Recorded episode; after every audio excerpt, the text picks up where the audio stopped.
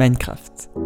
Bac à sable vidéoludique, nous offrant un monde immense rempli de pixels et de blocs, le jeu de Marcus Persson, alias Notch, a su séduire toute une génération de joueurs.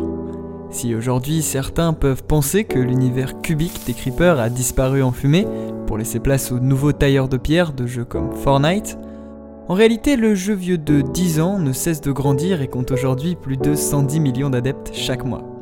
Mais qu'est-ce qui séduit autant chez Minecraft? À première vue, le jeu n'est pas magnifique de par ses graphismes, et la liberté totale qu'il nous offre dans un open world pixelisé peut être source d'ennui pour certains. Mais justement, pour d'autres, à l'image d'un tableau vierge ou d'une page blanche, le jeu nous offre un espace de création vidéoludique infini. À l'occasion de la conférence Comment apprendre avec Minecraft, organisée par l'espace Mendes France, j'ai pu rencontrer Bill Silverlight, vidéaste connu pour ses créations sur le jeu. Au micro de 56K, il nous parle plus en détail d'un projet plutôt peu ordinaire en collaboration avec l'Université de Poitiers, alliant bloc de cobble, redstone et sociologie. Est-ce que tu pourrais revenir un petit peu sur euh, le projet?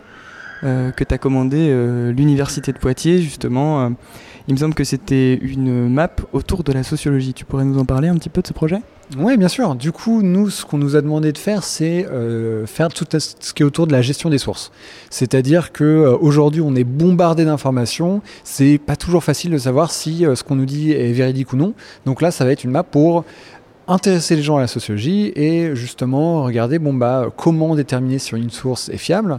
On l'a fait sur la méditation, quelqu'un qui s'intéresse à la méditation, qu'est-ce que ça pourrait faire pour lui?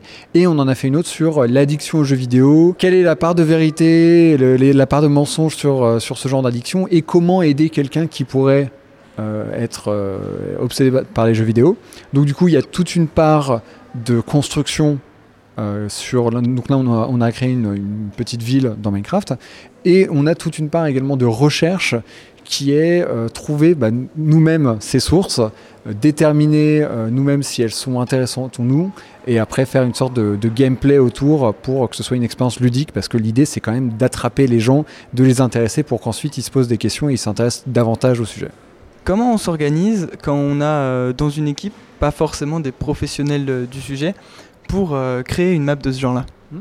alors, le premier truc, c'est que nous, clairement, on n'est pas des professionnels, on n'est pas des sociologues ou quoi que ce soit. Donc, nous, on va s'intéresser au travail de professionnels et avoir tendance à bah, préférer, c'est vrai, à faire plus confiance à des articles qui viennent d'universitaires que euh, d'un article qui est juste paru dans un, magazine ou quelque chose. L'interrogation qu'on encourage les gens à avoir, on l'a nous-mêmes eu pour préparer la map. À gauche, vous pouvez voir que tout de suite, je me mets à construire quelque chose qu'on avait déjà prévu depuis le début pour cette grande tour ronde. c'est vrai qu'une tour avec une surface aussi euh, lisse en haut n'aurait pas été tout à fait logique, et donc vous voyez que je suis en train de construire une catapulte. Quelles sont les, difficultés que, peut, que, peuvent rencontrer les, builders, tout simplement? Alors, pour les builders, pour la partie construction de la map, euh, c'est pas si dur que ça, si ce n'est que déjà on s'emballe rapidement. C'est très facile de faire une map trop compliquée, trop grande. Et donc vraiment le, problème fondamental d'un point de vue construction, c'est de garder quelque chose à échelle humaine qui va être facile et de se dire, bon bah, on va avoir des gens qui ne connaissent pas Minecraft. Euh, on va devoir leur apprendre les bases et surtout il ne faut pas que ce soit quelque chose de trop compliqué. Donc il faut qu'il y ait des panneaux faciles, il faut que ce soit vraiment une expérience assez guidée. Euh, c'est pas euh, c'est pas un jeu à monde ouvert. il faut que ce soit voilà donc une expérience guidée et que si c'est une expérience de 20 minutes, qui passe pas un quart d'heure à essayer de trouver leur chemin. Ça n'a pas d'intérêt. Ce qu'on veut, c'est vraiment euh, les amener d'un point A à un point B pour qu'ils aient cette expérience. En quoi, pour toi, Minecraft, plus qu'un autre jeu, nous permet euh, d'apprendre plus facilement? Pourquoi l'université a fait appel à des joueurs de Minecraft, tout simplement? Je suis pas sûr que le, point central ce soit que c'est Minecraft, mais plutôt que c'est un bac à sable. On peut toujours utiliser d'autres types de jeux, je sais pas moi. Peut-être même que Fortnite aurait un intérêt éducatif. Moi, je n'ai pas d'idée particulièrement là-dessus, mais pourquoi pas?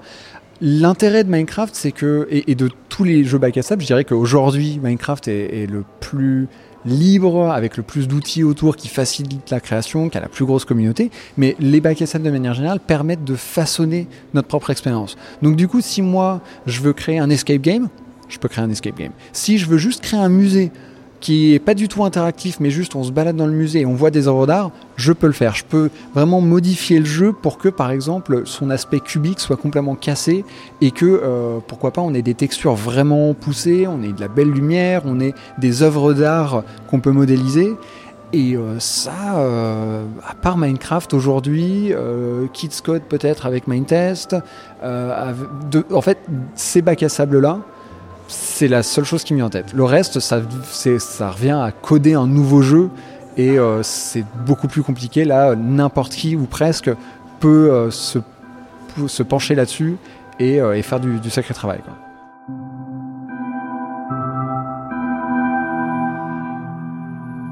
Donc à l'image, à l'image des Lego, la seule frontière finalement de Minecraft, c'est notre imagination pour tout réaliser finalement. C'est ça. Ça fait longtemps que certains, moi compris, ont, vraiment compris cet intérêt et utilisent Minecraft. Mais euh, bah, la preuve, là, on travaille avec des universités, c'est quelque chose qui commence à changer un petit peu dans, l'esprit des gens. Mais, euh, mais ça va prendre du temps. Les, jeux vidéo, c'est encore très, euh, connoté. Mais, avec de plus en plus de projets comme ça, on va pouvoir un petit peu inverser la tendance et montrer que c'est notamment une très très bonne accroche pour, euh, pour des jeunes ou des gens qui ont besoin de ce côté ludique aujourd'hui. Euh, l'espoir étant que bien sûr ils vont pas se limiter à ça, ils vont se dire ah ben, la sociologie par exemple c'est vachement intéressant. Moi aussi j'ai envie d'aller lire ces articles, euh, voir, voir des, des, choses sur les sources. Et donc c'est un, un, très bon premier pas à voir jusqu'où on pourra le pousser.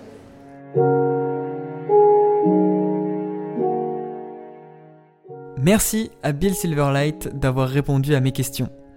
Si vous aussi vous souhaitez vous perdre dans les différents univers cubiques créés par Bill Silverlight, Roi Louis et Aurélien Sama, je vous invite à vous rendre sur le site de l'Université de Poitiers. La conférence Apprendre avec Minecraft s'inscrit dans le cycle des conférences proposées par l'espace Mendes France à l'occasion de l'exposition Mise à jour Apprendre à l'ère numérique. Pour plus d'informations, rendez-vous sur emf.fr. Quant à moi, je vous dis à bientôt et surtout, restez connectés.